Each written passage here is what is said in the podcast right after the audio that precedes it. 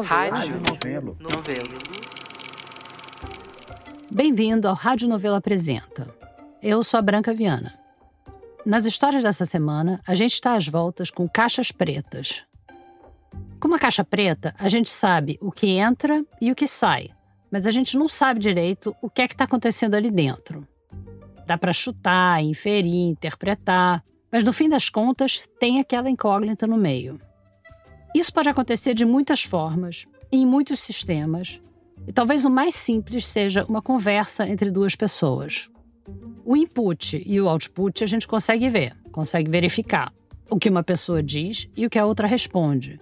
Mas tem conversas em que parece que uma pessoa está falando uma coisa e a outra está entendendo outra. A nossa primeira história é bem assim. Os mal entendidos nascem de muitas formas. E na minha carreira, antes de eu virar podcaster, eu já presenciei muitos deles. Durante 25 anos, eu fui intérprete simultânea, trabalhando principalmente com inglês e português e de vez em quando com francês também. Mas teve uma época que eu resolvi aprender espanhol. Então eu fiz muitas aulas, eu passei algumas semanas na Argentina fazendo um intensivão, eu fiz um curso especial para intérpretes. E o resultado é que eu entendo muito bem espanhol, que era o meu objetivo, para poder traduzir do espanhol para as outras línguas que eu já falava mas eu nunca consegui falar direito e eu nunca consegui usar o espanhol profissionalmente. Agora, o meu portunhol é ótimo. Eu tenho muito orgulho do meu portunhol. E eu acho a ideia do portunhol uma coisa magnífica. É uma língua inventada, fluida, que quando é falada por brasileiros é basicamente português, quando é falada pelos vizinhos é basicamente espanhol, mas no fim todo mundo se entende. E eu acho isso lindo. E foi o portunhol que eu usei para conversar com o Júlio, que todo mundo conhece como Shang. Mi nome é Julio Villanueva Chan, nasci em Lima, em Peru. O Shang foi o fundador de uma revista de jornalismo literário chamada Etiqueta Negra. Que seria como Piauí ou El New Yorker. A revista acabou faz alguns anos já, mas ela fez com que o Shang rodasse muito pela América Latina, fosse para dar oficinas, fosse em busca de boas histórias. E conhecer eh, gente que me parecia extraordinária. Numa dessas, em 2010, ele foi convidado para uma Flip, que é a Feira Literária Internacional de Paraty, e ele acabou passando pelo Rio. Era uma oportunidade para conhecer a Niemeyer. Uma chance de conhecer o Niemeyer. O Oscar Niemeyer, no caso, que naquela época estava com 102 anos. Era um sobrevivente e o que a mim me intrigava era, sobretudo, essa virtude de seguir vivo e trabalhando todos os dias. O Chang já gostava de conversar com gente extraordinária. E o arquiteto por trás dos prédios de Brasília com certeza se encaixava nessa categoria. Mas o que interessava ao Chang quase tanto quanto o homem e a obra era a idade. E o fato do Niemeyer ainda estar trabalhando aos 102 anos de idade. Não ia ser uma entrevista fácil. Porque o Niemeyer estava dando entrevistas há décadas e muitas vezes ele acabava repetindo as mesmas coisas. O que é completamente compreensível porque as pessoas deviam fazer muitas vezes as mesmíssimas perguntas para ele. Ele sabia que era um símbolo que apesar de repetir las mismas ideas con los mismos ejemplos, pues algo iba a quedar en gente que lo escuchaba por primera vez, ¿no? O Chang já tinha tentado emplacar uma entrevista com o Niemeyer uns anos antes, mas acabou não dando certo porque o Niemeyer viajou para Brasília de carro, porque ele tinha medo de avião, passeio normal, né, para um centenário. Daí, em 2010, o Chang estava de volta no Rio e ele cutucou a assessoria, meio sem esperança, assim, e eles ligaram de volta falando que o Niemeyer ia poder falar. Que Niemeyer me pode receber em uma hora em sua oficina. Agora vai. Copacabana. O Chang tinha que se materializar no escritório do Niemeyer dali a uma hora. E eu não tenho um plano de entrevista. Sem lenço, sem documento e sem pauta para a entrevista. Mas ele não podia perder essa oportunidade. Foi como um encontro de cerca de 45 minutos. Nos 45 minutos que a conversa durou, algumas coisas ficaram claras. Primeiro, por mais que ele fale um pouco de portunhol, o Chang não entende português. Segundo, o Niemeyer não falava nem espanhol nem portunhol. E além disso, ele não estava escutando direito. Eu tinha a sensação, quando acabou a entrevista, de que havia uma suerte de lost in translation.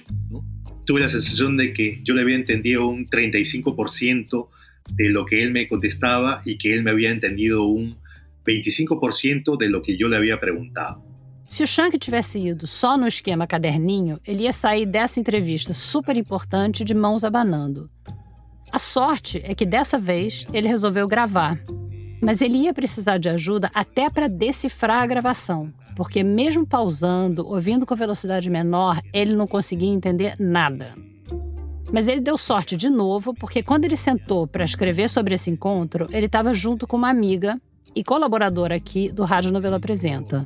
Estava em uma casa de Carol Pires. A Carol Pires, que fala português e espanhol, ajudou o Shang a meio transcrever, meio traduzir a entrevista. E no meio desse trabalho, ela começou a rir muito. E todavía la recuerdo ella riéndose cada minuto e meio. Foi a Carol quem contou essa história pra gente, na verdade, ainda rindo do que ela tinha ouvido mais de uma década antes. E aí, a gente implorou para ela e para o Shang para desenterrar esse áudio. Me custou encontrar o áudio porque tenía en un USB que no usaba desde hace años. Eu não sei quantas vezes a gente lamentou áudios perdidos aqui na novela, então eu queria valorizar esse momento. O Shang conseguiu achar o áudio num pendrive velho. Estava num formato antigo que ele não estava nem conseguindo abrir. Mas aí a gente se valeu da nossa expertise tecnológica para recuperar esse tesouro. Perú, ¿se acuerda de Machu Picchu? É, Sí, ahí es de donde yo vengo, pero yo vengo de Lima, em Lima. sí, que es como... É, a gente devia viajar mais pela América Latina, né? ¿Qué tal Para se tú? conhecer, os problemas são iguais, né? Ajá. Mas cada um fica no seu canto. Esses são os primeiros segundos de entrevista. Espanhol de um lado, português do outro. Um belo de um small talk, o Shang citando Machu Picchu para o Niemeyer se situar. Tá tudo bem. Sí, sí, sí. Eh, ¿Cómo ha estado en los últimos Oscar? Logo depois, o Shang relembra a primeira tentativa fracassada de entrevista. Y Fue unos días antes de su cumpleaños 101.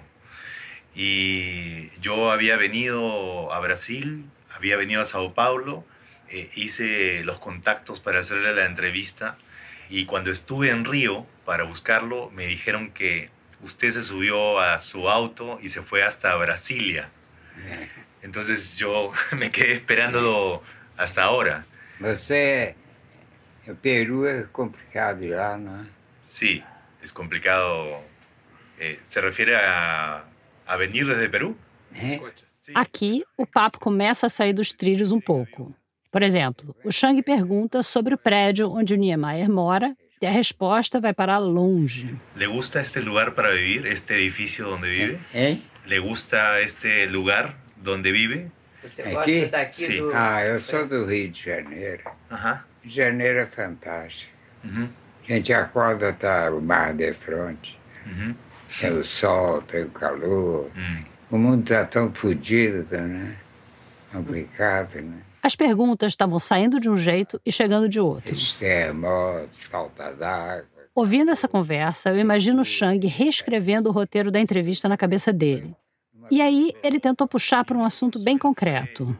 Me dijeron que usted iba todas las noches a cenar a un restaurante que se llama Terceto. Ele contou para o Niemeyer que quando aquela primeira entrevista não deu certo, ele foi no restaurante que o Niemeyer frequentava e descobriu qual era o prato preferido dele. Espagueti a la boloñesa con un huevo frito. Espaguete à bolonhesa com ovo frito em cima. Era lo que yo menos imaginaba que Me, me- Olhando para aquele ovo frito em cima daquela montanha de massa, o que o Shang viu foi uma espécie de arquitetura gastronômica. Entonces, lo- mi primera pregunta era cómo a un arquitecto como Niemeyer le podía coronar un plato de comida como un huevo frito.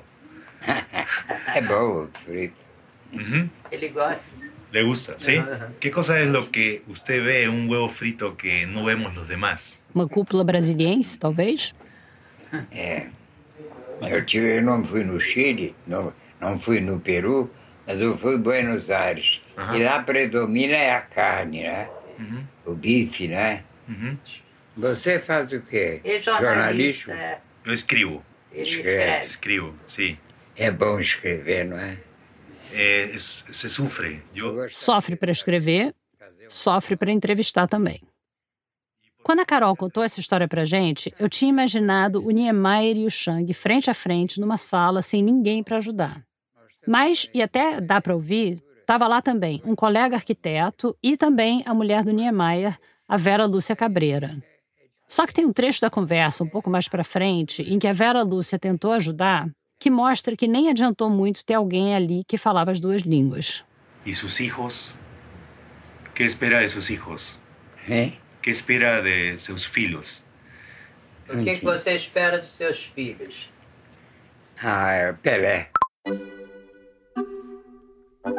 Yo recuerdo todavía la risa de Carol Pires, ¿no? Cuando yo le había preguntado sobre sus hijos, él responde Pelé. Para ser justa, logo antes eles estavam falando sobre futebol. Ou melhor, o Chang perguntou sobre a Copa do Mundo e o Niemeyer respondeu sobre os times do Uruguai de 1920.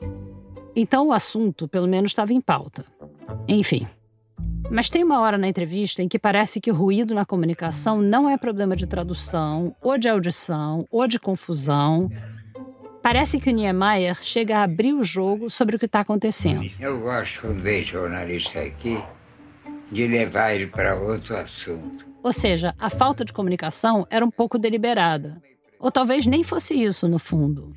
Era outro tipo de comunicação.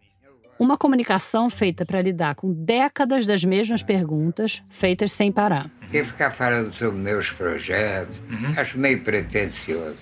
Mas quando vem o jornalista de fora, eu sempre digo que a vida é mais importante que a arquitetura. Nessa conversa, o Niemeyer, quando fala da obra dele, fala da importância de criar surpresas, de criar algo nunca antes visto no mundo.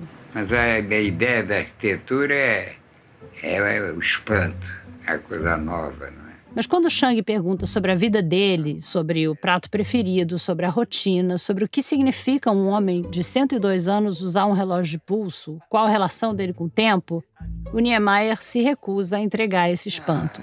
Tudo simples, com os amigos, a família, não tem nada de especial. Eu sou um homem muito simples, não tem nada de novo, não. Tem nada de especial, não. Vida mais simples, normal, com qualquer pessoa. Aqui é tudo igual. A vida é mais simples. A vida é muito simples, sem problema. É isso. Não tem mistério nenhum, não. O que o Niemeyer disse que ele gosta de contar para os jornalistas que vêm de fora é que a vida é mais importante que tudo. Não a vida dele, pessoa física, Oscar Niemeyer. Para ele, o mistério está em outro lugar. O Chang pergunta sobre o dia a dia e o Niemeyer responde sobre o cosmos. Nós, por exemplo, aqui no escritório, nós fazemos uma aula sobre o cosmos. Tá bom, e tudo bem. Mas tem uma ideia do planeta que a gente vive. né? Quando a gente assiste uma aula de cosmologia e vê o universo fantástico, né? a gente fica pequenino. Para o Chang, isso de receber um professor de cosmologia toda terça-feira fala de uma curiosidade insaciável depois de mais de um século de vida. A vontade de continuar a tentar entender uma partezinha do universo. Habla de la curiosidad insaciable de un centenario, ¿no? Por seguir entendiendo una pizca de este universo. Depois da entrevista, o Chang ainda estava querendo desvendar um pedaço do universo particular chamado Niemeyer. Um pedaço que ninguém tivesse visto a face escura da Lua. E ele tentou emplacar conversas com as pessoas que ele achava que deviam conhecer o Niemeyer melhor do que ninguém. Com um motorista, que levava ele para cima e para baixo e era filho do motorista original dele, e também com um dos enfermeiros. Mas a família não quis. O que ficou foi a aventura da incomunicabilidade. O que o Chang não acha nada mal. Era una confusión alegre, una confusión vital, una confusión inevitable, pero fértil. O que ele ficou refletindo depois é como essa entrevista com o Niemeyer não foi um ponto fora da curva, não foi um exemplo extremo da falta de comunicação. Y creo que eso es parte de una idea general que tengo yo de que las entrevistas son a menudo un malentendido. Se você parar para pensar, toda entrevista pode ser pensada como um mal entendido. Ou talvez não seja a melhor forma de comunicação, seja do lado de lá ou do lado de cá. O entrevistador muitas vezes chega com perguntas padrão. Às vezes, ele até já vem com as respostas na cabeça. Ou então, na hora, o entrevistado acaba se enrolando. Que uno termina diciendo cosas que no ha querido decir. É mais um teatrinho da comunicação do que uma tentativa sincera. A pessoa entrevistada está ali representando o tipo de pessoa que ela gostaria de ser. Porque, na verdade, a resposta sincera muitas vezes não é nem o que a pessoa que está entrevistando quer. Até por isso, o próprio Shang me disse que quase nunca dá entrevista. Eu não consigo entrevistas, sinto que vou traicionar-me finalmente. Ou seja, ele abriu uma exceção para a gente, para falar justamente sobre essa falha de comunicação. No fim, segundo ele, na maior parte das entrevistas, a gente sai com a impressão de que a gente se entendeu, quando na verdade não poderia ser mais diferente disso. Então, essa conversa com Niemeyer foi produtiva, em certo sentido. Graças a que nos entendimos. Estava tudo às claras. Ninguém estava entendendo ninguém. E pelo menos isso todo mundo entendia. Entendeu? Sim, sí, bueno, mais ou menos. Mais ou menos eu entendi. De novo, muito obrigada ao Júlio Villanueva Chang por compartilhar com a gente e com o mundo essa gravação da entrevista dele com Oscar Niemeyer. Já já a gente volta. A segunda história de hoje tem outro tipo de caixa preta. A caixa preta que vai num avião e que fica gravando tudo durante o voo. A ideia dessa caixa preta também tem a ver com a compreensão. No caso, depois de um acidente, a gente quer entender exatamente o que aconteceu. Só que quando a gente tem uma gravação dessas, às vezes isso não basta. A gente fica no escuro do mesmo jeito no escuro da caixa preta. Que, aliás, já não é preta há algum tempo, porque se pintar de laranja fica mais fácil de achar. Nessa história, quem vai ser a nossa guia nesse breu é a Letícia Leite. Todos os dias, mais de mil voos cruzam o céu do Brasil. A gente não vê, mas o céu brasileiro está cheio de aerovias como se fossem estradas invisíveis no ar. E que nem na Terra, tem algumas regras básicas para evitar acidentes. Quando tem uma aerovia de mão dupla, por exemplo, cada avião tem que ocupar uma faixa diferente. Nesse caso, não é uma faixa do lado da outra, é uma em cima e a outra embaixo. Ou seja, os aviões precisam estar tá voando em alturas diferentes em níveis diferentes, para não correr perigo. E essas regras são só uma parte dessa equação. Tem muita tecnologia e muita gente de olho para orientar os objetos e pessoas que estão cruzando os céus mundo afora. Então, para acontecer um acidente com choque frontal, muita coisa precisa dar errado. E no dia 29 de setembro de 2006, muita coisa deu errado. Às 3h35 da tarde, o voo 1907 da Gol decolou do Aeroporto Internacional de Manaus. Era um Boeing 737. Dentro dele estavam 148 passageiros e seis tripulantes. Às 2h52 da tarde, decolou um jato Legacy 600 de São José dos Campos, em São Paulo. O avião era novinho, estava saindo da fábrica. Ele tinha sido comprado por uma empresa de táxi aéreo americana. Daí, o caminho era sair da fábrica da Embraer no interior paulista e seguir até a Flórida, fazendo escala em Manaus. Como costuma ser o caso nessas histórias, as coisas começaram a dar errado bem cedo. Antes dos aviões decolarem, na verdade. Os pilotos do jatinho eram americanos e era a primeira vez que eles estavam voando no espaço aéreo brasileiro. Até aí, ok, sempre tem uma primeira vez, né? Mas eles também não conheciam direito o avião. Então, eles tiveram dificuldade para decifrar o painel e os instrumentos. O que se soube depois é que eles não tinham estudado o plano de voo antes de sair. A Caixa Preta pegou um deles perguntando se Manaus fica ao sul de São José dos Campos. Além disso, eles não estavam conseguindo se comunicar com o centro de controle. Mas apesar disso, eles estavam bem tranquilos, a ponto de um dos pilotos ir tirar uma soneca no meio do caminho. Fazia sentido a tranquilidade. Afinal, Nessa altura da história da aviação, a gente tem muita ferramenta e muito sistema para fazer com que um avião não bata no outro. E o jatinho tinha vários desses instrumentos, inclusive um sistema que detecta justamente se dois aviões estão em rota de colisão e desvia automaticamente se for o caso. Mas para isso funcionar, o avião tem que estar tá transmitindo a localização em tempo real. E o jatinho Legacy não estava. Com isso, ele virou uma ameaça pairando no ar. Pairando não, né? Voando em alta velocidade. Quando o Legacy estava passando por Brasília, ele deveria ter mudado o nível e trocado de aerovia em direção a Manaus. Mas a Central de Operações de Brasília não comunicou esse aviso direito. Então, eles ficaram na faixa em que eles estavam, e no sentido contrário, na mesma aerovia, no mesmo nível, a 37 mil pés, vinha o avião da Gol.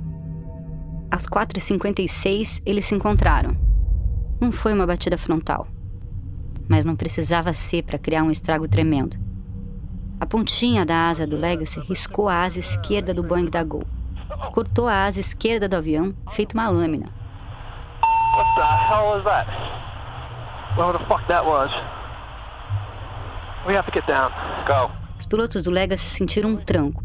Não entenderam o que aconteceu, mas conseguiram pousar alguns minutos depois num pequeno aeroporto na região da Serra do Cachimbo, no Mato Grosso.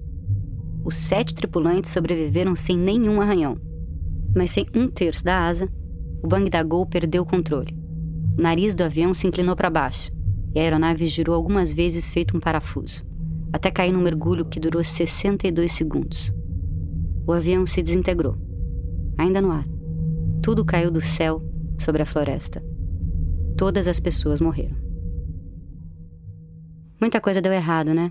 Tinha vários responsáveis, o jatinho estava voando onde não devia, sem as medidas de segurança obrigatórias, e a central de operações também errou na comunicação.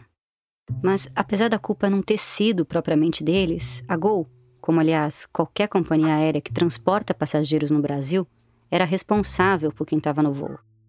Então, enquanto corriam processos criminais contra os pilotos do jatinho, a companhia aérea teve que lidar com um problema.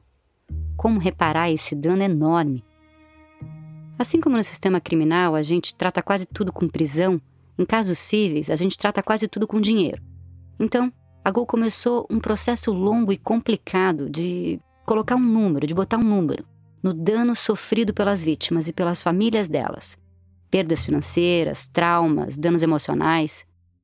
A dificuldade em chegar a um acordo como esse é imensa. Como calcular o valor de uma vida? Como indenizar um filho que ainda está na barriga de uma das viúvas do acidente? Ou como indenizar passageiros de diferentes países? É aquilo, né? Tem coisa que não tem preço. Mas e se você tivesse que botar um preço? A empresa calculava indenizações usando vários fatores. Tinha o grau de parentesco, a idade da vítima ou a profissão. O maior acordo deles envolveu 45 famílias e 46 milhões de reais. Algumas famílias não toparam, fosse por brigas internas, por orientações de advogados ou até mesmo por questões religiosas. Mas, quando esse processo duro estava quase chegando no final, surgiu mais uma vítima. Não era um passageiro que tinha morrido no acidente. Não era a família de um passageiro. Era um povo inteiro. O povo Mebengocre Caiapó. O voo 1907 tinha caído no Mato Grosso, na terra indígena Capotujarina, onde vivem cerca de 1.300 indígenas das etnias Mebengocre Caiapó, Trumai, Tapaiuna e Juruna. E os destroços do avião ficaram lá. Durante oito anos, indígenas da etnia Caiapó tentaram contato com a Gol por cartas e ofícios enviados pela FUNAI, a Fundação Nacional dos Povos Indígenas. A empresa ignorou tudo, até que o advogado da empresa recebeu uma intimação do Ministério Público Federal. Quem assinou o pedido foi Wilson Rocha, que na época era procurador da República em Barra do Garças, no Mato Grosso. No início, desde os primeiros contatos que eu mantive com a empresa, a gente percebia com clareza uma certa desconfiança, né? No primeiro encontro presencial que nós agendamos, não me recordo a localidade, mas a empresa manifestou, inclusive, uma preocupação a respeito de ir armado, né, ou poder participar dessa reunião com uma segurança, inclusive, armada. O episódio soa um pouco pitoresco, né? Mas... Pitoresco, preconceituoso. A palavra fica aí a seu critério. Mas no fim, o advogado da Gol apareceu na reunião sem seguranças e sem armas. É, a gente marcou uma reunião, salvo engano, no município de Sinop, os representantes da empresa se deslocaram para lá, a comunidade também. E eu, mais do que dizer, ou eu explicar, ou eu assumir o protagonismo, Letícia, dessa discussão toda, eu, assim, eu criei o cenário e passei a bola para a comunidade, né? Expliquem para a empresa o que houve, qual é o problema que vocês veem. Quando esse caso chegou no próprio Wilson, ele tinha entendido o problema assim. é, o, o impacto ambiental possível ali em razão da queda do avião. Você fica imaginando, né, vazamento de combustível, né, alguma coisa assim. Ok, então naquela fórmula, para chegar a um número, o caminho seria uma indenização pelo dano ambiental e a retirada de tudo aquilo que tinha caído lá.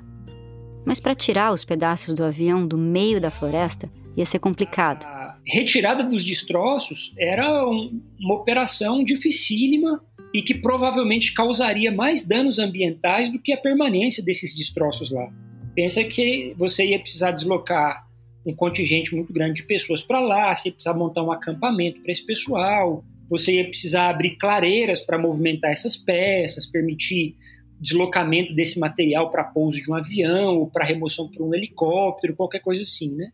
E aí a empresa trazia informações assim muito consistentes a respeito da dificuldade de retirar isso de lá. Precisaria de um helicóptero que não tem no Brasil, ia ter que trazer um helicóptero do exterior, eles precisariam contratar isso. Quando Wilson foi ver os relatórios ambientais, ele achou que não fazia sentido derrubar a floresta para tirar aqueles destroços. Mas nas conversas com os representantes dos Caiapó, ele foi entendendo que o problema maior era outro. No diálogo com a comunidade, eu percebi que, na verdade, o que existia era um problema de natureza religiosa, espiritual, né, para o povo caiapó.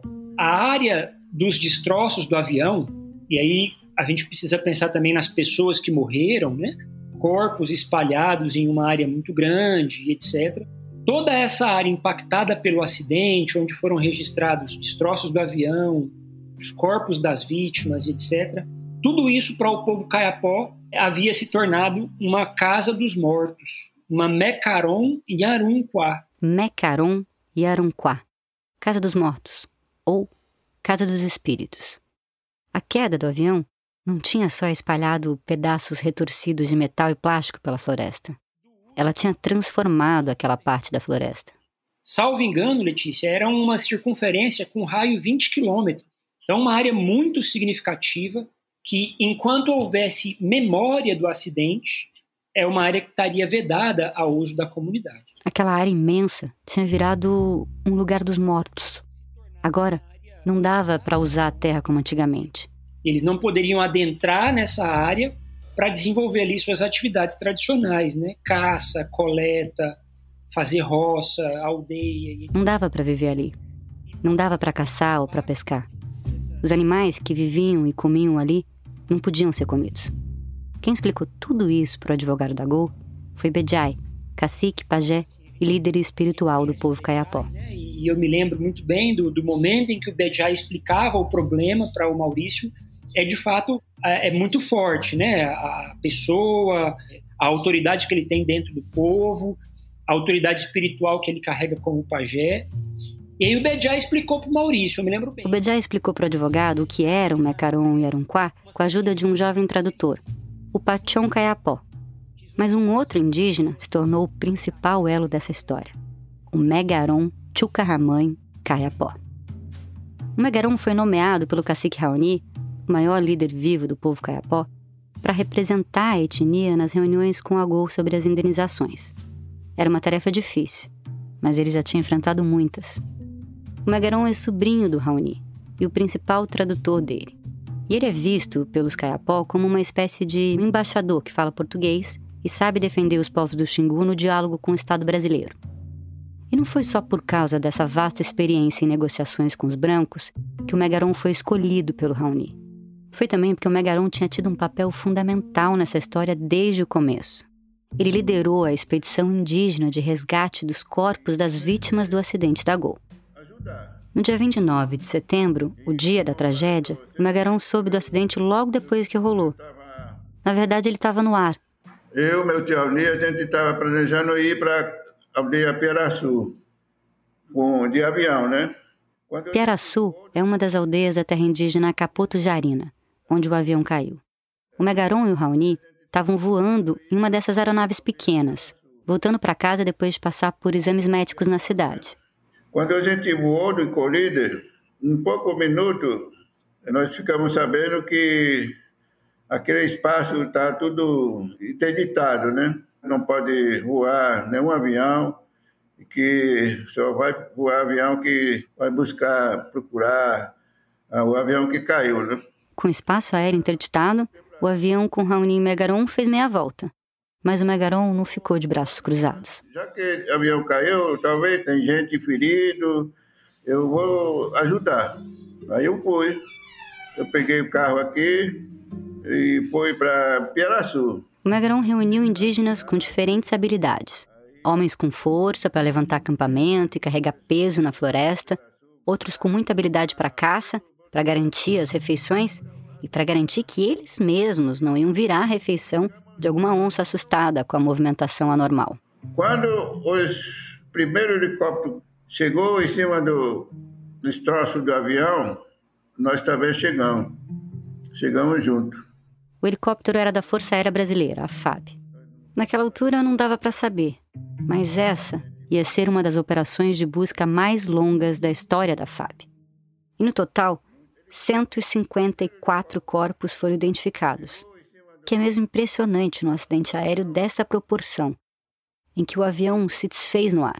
Mas não tinha jeito, quando nós chegamos lá não tinha gente vivo, não tinha, não tinha, isso, muito feio, muito feio, muito triste, muito triste. A gente vê pessoas mortas, crianças, mulheres. A primeira coisa que nós vimos era um banco um banco de avião, um pedaço de avião. Eles ainda estavam tomando pé, entendendo como eles iam conseguir ajudar, já que não tinha nenhum sobrevivente. Não demorou para um capitão da aeronáutica chamar o Megaron. Aí chamou eu e falou: Megaron, é melhor vocês, vocês voltar para o acampamento de vocês e esperar, porque vocês não têm roupa própria eles usavam luva, né? Eles tinham luva, eles tinham bota, eles tinham. E nós não tínhamos. Realmente mexer em destroços de avião pode ser perigoso por inúmeros motivos. Mas diante do tamanho da tragédia, os Caiapó quiseram ficar. Aí nós tinha que limpar. É mato, né? Facão e limpar em torno, roçar. Ficar lá vigiando, né? Então foi isso que nós fizemos. Ajudamos limpar em torno do asa do avião, do saluto do avião. Então, essa imagem ficou muito. Vai ficar para sempre, né, na minha cabeça. O Megaron e outros guerreiros ficaram ali dando suporte para a operação durante 52 dias. Eles não podiam mexer nos destroços, mas eles podiam proteger o lugar, tanto de saqueadores, porque tinham coisas de valor entre os destroços, quanto de onças, que vinham atrás dos corpos e eles também ajudavam a localizar os corpos. O povo da aeronáutica deu uns presentes para o Megaron, em reconhecimento do serviço dele. Um coronel deu um boné, um brigadeiro deu um canivete e só. A aeronáutica publicou um livro contando os detalhes dessa façanha. O livro chama Ninguém Ficou para Trás. Em 136 páginas, a palavra caiapó só aparece duas vezes. E assim como os militares registraram as lembranças deles num livro, os Caiapó também registraram como o acidente transformou uma parte do território Mebengocrê numa casa dos espíritos. Bem Caroniumba, a floresta dos espíritos dos homens brancos. Como esse artigo eu fiz ele depois que eu fiz o levantamento da minha pesquisa junto com quem participou. Quem escreveu sobre o Mecaru no Uruguá foi a geógrafa Lúcio Carramãe. Sou filha do Megaron, a Mayalu entrevistou todos os indígenas envolvidos na operação de resgate às vítimas e também registrou os impactos na vida de quem vive na terra indígena Capoto Jarina. Esse foi o tema do trabalho de conclusão de curso, TCC dela. Tem, tem uma aldeia chamada Wanimani que ficava próximo dali do local, mas que fez a mudança de aldeia porque, para nós, espiritualmente, já estava desconfortável, porque o pessoal via muito espírito, escutava muitas vozes, e aí tiveram que fazer a mudança para deixar aquele local só para os espíritos. Isso foi uma coisa que a Mayalu pôde documentar no TCC dela. Nesse raio de 20 quilômetros, onde os pedaços do avião caíram, não era só floresta, e esse só, entre todas as aspas, tá? Tinha mais de uma aldeia próxima dali. E depois do acidente, elas foram obrigadas a mudar de lugar. Aldeias inteiras tendo que fazer essa mudança. No mapa tem uma aldeia que se chama Waniwani, que é do povo Trumai, que era bem próximo, aí se deslocou mais para frente, para perto da MT-322. que é a estrada. A do Raoni, ele ficava próximo do rio Jarinã. Os destroços caiu nesse rio. E esse rio deságua, né, lá no córrego deles, que eles bebiam, lá no Metupira. E aí eles fizeram a mudança dessa aldeia mais para frente, depois do acidente. Além da possibilidade real de contaminação da água, o que motivou a mudança foi principalmente a questão dos espíritos que agora moravam por lá. Porque o Raoni teve essa conversa, né, com os espíritos e esse diálogo, essa conversa, esse sonho que ele teve, foi decisivo para eles fazer a mudança. Esse sonho fez com que o Raoni tomasse uma decisão nada trivial de mudar uma aldeia inteira, a aldeia dele, de lugar. Antes disso, aliás, os sonhos também tinham sido cruciais na missão do resgate dos corpos. A Mayalu me explicou como o Bejai, o pajé da comunidade, conseguia ajudar na busca por meio dos sonhos dele.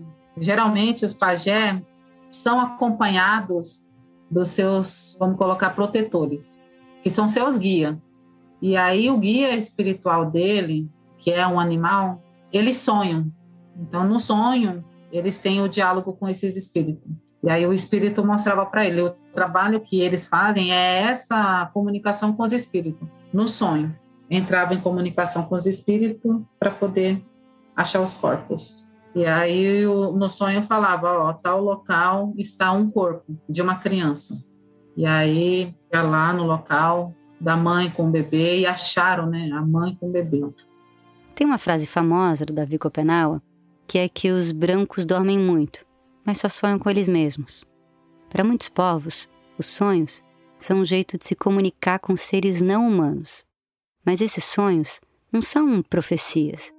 Eles representam situações que podem ou não acontecer, que podem ser contornadas se a pessoa souber interpretar o sonho e reagir. E são, sim, coisas que acontecem que, para quem não acredita, acha que é invenção, mas não, é um trabalho mesmo, é um trabalho, é uma comunicação que ele fez e que ele tem feito para proteger.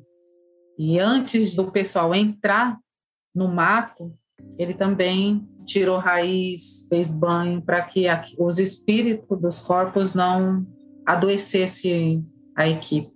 E é esse trabalho do Bejain, esse método que ele utiliza, né? Por ele ser pajé. Em diferentes culturas, os pajés têm um tipo de alter ego animal. O humano e seu duplo animal nascem, vivem e morrem no mesmo momento. É pelos sonhos que eles comunicam e que o duplo animal conta para eles o que é importante saber. A Mayalu não sabe e também não poderia revelar qual é o animal alter ego do Bejai. Mas foi esse alter ego quem ajudou no trabalho de localizar alguns corpos que, de outra forma, talvez, nunca tivessem sido encontrados. Algumas partes do avião caíram no chão com tanta força que acabaram sendo enterradas mesmo, dois metros abaixo do nível do solo, com muito material orgânico da floresta por cima. E nós, Mebengocré, seja Mebengocré ou qualquer outro povo, tem esse respeito muito grande pelos espíritos. Respeita eles e deixa a terra, a casa, com eles. Não é medo, é respeito.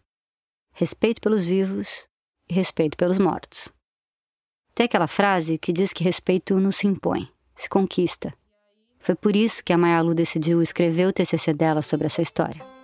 Mas eu, assim, quando fui propor para escrever sobre isso, foi para mostrar realmente qual que era o valor e qual era o reconhecimento que se tinha que dar ao meu povo, que conhece muito de floresta e que tem experiência, experiência viva de como lidar com a floresta e com as questões espirituais que não são respeitadas, né? Ou é diferente. É diferente o modo do não indígena com o nosso. Só que em nenhum momento o nosso foi valorizado e foi reconhecido. Eu mencionei aquele livro que eu li sobre a busca, o livro da FAB, né? A Mayalu também leu. E nesse livro não fala do trabalho que os Mebengocré teve para eles conseguirem tirar. Eles citam, mas não coloca o trabalho que eles fizeram. E é o que vai sempre acontecer. Enquanto nós que sabemos escrever, ler, não contar isso, não registrar isso. Por isso que eu escolhi falar sobre esse fato que aconteceu no meu território e com os guerreiros do meu povo, que não é reconhecido até hoje. para Mayalu, isso tudo vai além da tragédia da Gol. Se for falar da queda do avião da Gol, vão lembrar do Exército. Se for falar do caso do Bruno e do Dom, vão lembrar da Força Nacional e nunca dos povos indígenas. Mas nós estamos aqui para escrever a nossa história e contar como é a nossa relação com o mundo, com a Terra. Eu estou apurando essa história há um bom tempo já. A história dos impactos do acidente aéreo de 2006 sobre o povo caiapó. E num certo ponto da apuração, eu comecei a fazer um teste. Em conversas, mesa de bar mesmo, eu pedia para as pessoas me contarem o que, que elas lembravam sobre o acidente e o resgate dos corpos. E essas pessoas eram pessoas que trabalhavam com povos indígenas. Mesmo assim, ninguém lembrava do trabalho dos caiapó, do respeito e do cuidado com a memória e com os espíritos das vítimas. Mas dá para cravar que tem uma pessoa que nunca mais vai esquecer. O Maurício ele brincava comigo dizendo que quem o convenceu não fui eu, foi Bejai. Maurício é o Maurício Queiroz, o advogado da Gol, que entrou na reunião com os Caiapó com o pé atrás tão grande que não sabia se ia precisar de segurança, lembra? Uma reunião. Uma conversa. Foi isso que bastou para o advogado se convencer de que o dano espiritual sofrido por essa comunidade era grave. Essa voz que a gente está ouvindo, só lembrando, é do Wilson, procurador da República que acompanhou tudo de perto e me contou como as coisas seguiam. E, mais do que discutir se aquilo era verdade ou não, não vinha ao caso, o que eu explicava para a empresa é que a gente precisava levar a sério aquilo tudo. Imagina o que seria para nós atacar um cemitério, atacar uma igreja, né? Isso tem um significado espiritual para a nossa comunidade. Tinham convencido o advogado da empresa de que esse dano tinha que ser reparado. Vitória, né? É, ainda não. Maurício precisava convencer quem ia pagar a conta, porque ele era o advogado da Gol. Quem ia ter que pagar por esse dano ia ser a empresa que emitiu o seguro da Gol. Por causa do acordo de sigilo com a seguradora que ele assinou nesse processo, Maurício não pôde me dar entrevista para essa história. Mas pelo Wilson, o procurador, eu fiquei sabendo um pouco mais sobre como foi. Quando Maurício foi negociar com a seguradora, ele não usou os mesmos argumentos que tinham convencido ele. Dano espiritual, casa dos mortos, nada disso ia colar com esse pessoal ele falou na linguagem deles. Ele argumentou assim: ia sair mais barato desse jeito. Porque se a empresa esperasse o caso ser judicializado, ia demorar anos. E quem ia definir o valor da indenização ia ser um juiz. Em vez de esperar e pagar um valor talvez mais alto com juros e correções, era do interesse deles chegar num acordo quanto antes. Mas pagar quanto? E para quem? E aí havia um segundo problema, Letícia, difícil de resolver era valorar o dano. Como valorar o dano que a comunidade alegava, né? Como transformar isso em um valor monetário. Wilson me contou que não era o Ministério Público quem ia fazer essa conta. Ele passou a bola para os Caiapó e o Raoni botou um valor na mesa: 4 milhões de reais. Esse valor ia valer como indenização para todos os moradores daquele território. E precisava ser de um jeito que no futuro ninguém pudesse processar a Gol de novo, dizendo que não sabia que o acordo tinha sido feito. E aí a gente realizou a perícia então para responder a essa questão. Quem é que deveria assinar esse acordo, comprometendo não só a geração atual, quanto as gerações futuras daquela comunidade? É impressionante que quando o Estado quer fazer a parte dele, ele faz o Ministério Público escalou um antropólogo experiente para percorrer todas as aldeias Caiapó e encontrar com as lideranças de cada uma das dez aldeias da terra indígena. Ele tinha que perguntar se eles reconheciam Raoni como representante deles, se eles tinham conhecimento do acordo, se sabiam que os destroços do avião da Gol iam ficar ali para sempre e que o valor da indenização ia ser depositado na conta do Instituto Raoni, uma das três organizações que representam o povo Mebengocri. Esse trabalho levou alguns meses, e nesse processo, as lideranças ainda trouxeram outra solução. Eles resolveram envolver os jovens de cada comunidade. Que as lideranças jovens também assinassem um acordo, no sentido de sinalizar esse compromisso das futuras gerações também, com essa ideia de que o dano está resolvido, está reparado.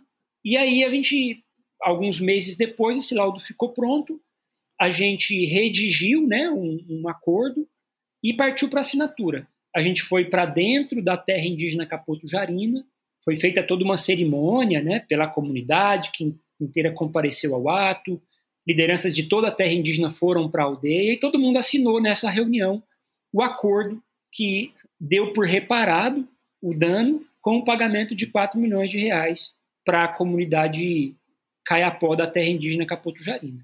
E foi esse o, o caminho que a gente percorreu. Tem uma coisa curiosa nesse capítulo final. Lembra, os Caiapó tinham proposto um pagamento de 4 milhões de reais. E o normal, numa negociação, é que um lado faz uma proposta, o outro faz uma contraproposta, e aí eles chegam num meio termo. E foi isso que aconteceu aqui. A Gol fez uma contraproposta de 2 milhões. Daí teve uma reunião em Brasília para discutir isso. O cacique Raoni não foi, mas mandou uma carta. Essa voz é do advogado da Gol, Maurício Queiroz. A gente está ouvindo ele aqui porque as reuniões desse caso foram gravadas e eu consegui essas gravações pela Lei de Acesso à Informação. É ele quem está lendo a carta do Raoni. Gostaria também de informar o senhor que aceito e que a empresa Gol mande um representante aqui na aldeia o áudio não está muito bom, mas no vídeo dá para ver que o Maurício dá uma pausinha no meio da leitura. E nessa pausinha, ele pula uma parte da carta do Raoni. A parte que ele não lê é a parte em que o cacique aceitava o acordo de 2 milhões. Na sequência, o advogado pede desculpas ao Megaron e ao Bejai pelo atraso em todo o processo. A minha necessidade de negociar, né, justificar, de obter uh, as autorizações necessárias para que nós estivéssemos aqui hoje. Então, diante dessa dificuldade, o que eu defendi, o que foi aceito, o que me foi autorizado para fechar com os senhores, é o pagamento dos 4 milhões de reais propostos na reunião de fevereiro. O que o Maurício contou aos Caiapó e está registrado nesses vídeos do processo é que a Gol tinha que seguir o princípio da autodeterminação dos povos indígenas. O povo Mebengo Crecaiapó tinha proposto um valor, e só eles eram capazes de medir o valor de um dano como esse. Uma coisa improvável, mas não impossível, rolou nesse acordo. A Gol recuou da contraproposta que ela tinha feito e acabou pagando, em vez de dois, 4 milhões de reais. 4 milhões de pio-caprim, como os caiapós chamam o dinheiro, Pio significa papel ou folha, e caprim é pálido e triste, ou seja, dinheiro é papel triste. Para Mayalu, a geógrafa que a gente ouviu aqui e que é filha do Megaron, o que importa não é o Pio Caprim, mas o que os Caiapó fizeram dessa história. Essas pessoas que foram envolvidas nesse caso, para essa conciliação, essa negociação, aprenderam muito. E o Maurício, eu vejo que foi uma dessas pessoas que veio sem conhecer o que era ser indígena, o que é, tinha na floresta, de fato, e quando vem, ele se transforma, transforma a vida dele, o pensamento. Em alguma medida, esse acordo homenageia as vítimas, né? Porque entende ali a dimensão espiritual envolvida naquele acidente. Há no povo caiapó um profundo respeito às vítimas e, e por isso aquela área se torna uma espécie de santuário né, para eles. Porque, inclusive, isso pode ser levado para outras situações, né, Letícia? Hoje, eu sei de um caso que também está em tramitação aqui no Mato Grosso, que é dos Bororo, que é por causa de uma ferrovia que vai afetar. E aí eles vão usar o nosso trabalho, que é do Lucas, e o meu. Já usaram. O TCC da Mayalu e outra tese sobre o acordo do advogado do movimento indígena Lucas Cravo foram citados nesse outro caso. Era assim: tinha o projeto de uma ferrovia que ia passar no meio da terra dos Bororo e por cima do cemitério do povo Bororo. E cemitério é sagrado para qualquer povo, né? Dá para entender fácil porque nenhum de nós ia querer ter um trem passando por cima do túmulo dos nossos avós. Mas os rituais funerários dos Bororo são super importantes e elaborados. Quando algum bororo morre, eles regam a cova, enterram e desenterram várias vezes, até sobrar só o osso.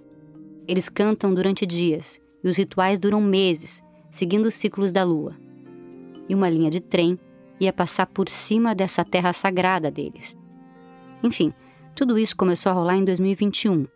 teve intervenção da Defensoria Pública e do Ministério Público. Eles argumentaram que a obra não podia seguir em frente porque ia causar, entre outros danos, danos espirituais e de natureza religiosa. E no documento, eles citaram o trabalho da Mayalu sobre a Casa dos Espíritos na terra indígena Capoto Jarina. Até o lançamento desse episódio, em março de 2023, a definição é que o licenciamento dessa ferrovia está suspenso até que o povo bororo seja consultado. E a consulta não é para dizer sim ou não. É para o Estado e a empresa escutarem os bororo e chegarem numa solução, como mudar o traçado da ferrovia, por exemplo. Essa história toda que eu contei aqui começou com um acidente num caminho no céu. Um caminho no céu que era invisível até o momento em que o acidente escancarou a existência dele. E dá para pensar que essa história é cheia de caminhos assim, invisíveis para uns, visíveis para outros. A tragédia do acidente todo mundo conseguia enxergar, os destroços retorcidos, os corpos no chão, mas a tragédia espiritual era diferente. Depois de 11 anos, não sei quantos ofícios e quantas reuniões depois, os Kayapó, o Raoni, o Bejai, o Megaron, o Pachon, a Mayalu, conseguiram com que o que tinha acontecido com o povo deles fosse reconhecido. Foi graças a eles que a Casa dos Espíritos se tornou visível aos olhos do sistema judiciário brasileiro. Graças a eles e graças a quem soube escutar. Essa foi a Letícia Leite. Durante quatro anos, a Letícia esteve à frente do Copiou Parente, o primeiro podcast feito para os povos da floresta do Brasil, e fez o Papo de Parente, o primeiro podcast indígena do Globoplay. Hoje, ela está na Rádio Sumaúma e tem uma produtora de áudio chamada Vende Áudio.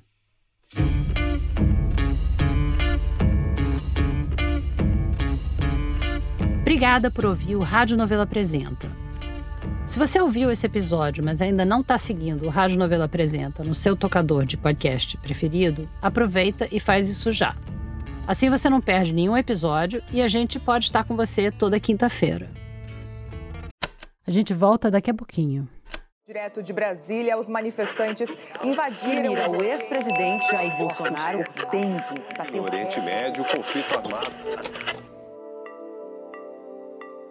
Se as notícias se atropelam, se a velocidade das redes tira o foco, saiba que existe um podcast para dar nexo a tudo isso.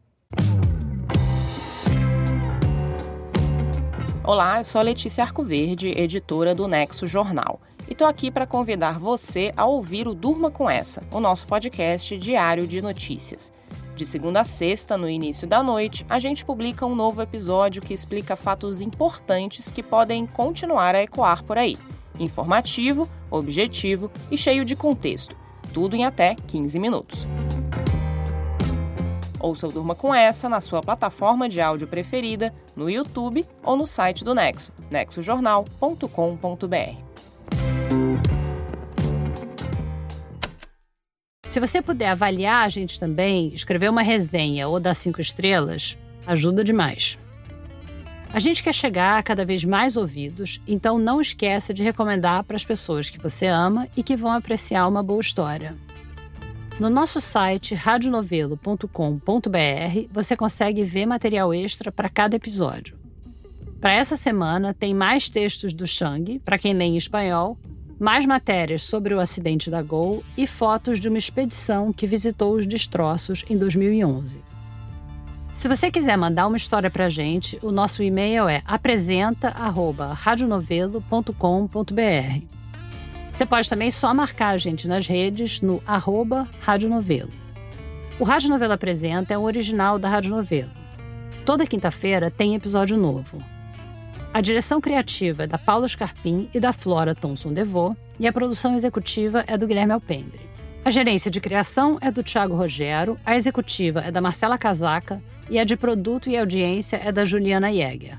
Nossos produtores sênior são o Vitor Hugo Brandalize, a Evelyn Argenta e a Bia Guimarães. As produtoras da nossa equipe são Bárbara Rubira, Gabriela Varela, Júlia Matos e Natália Silva. A checagem desse episódio foi feita pelo Gilberto Porcidônio e pela Marcela Ramos. A montagem é da Mariana Leão. A Paulo Scarpim fez o desenho de som. A mixagem é do Pipoca Sound. Nesse episódio, a gente usou música original de Aline Gonçalves, de Kiko Dinucci e também da Blue Dot. O desenvolvimento de produto e audiência é feito pela Fecris Vasconcelos e pela Bia Ribeiro. O Eduardo Wolff é responsável pelo conteúdo e engajamento das nossas redes sociais e o design das nossas peças é do Matheus Coutinho. O Rádio Novela Apresenta tem o apoio da Open Society. Obrigada e até a semana que vem.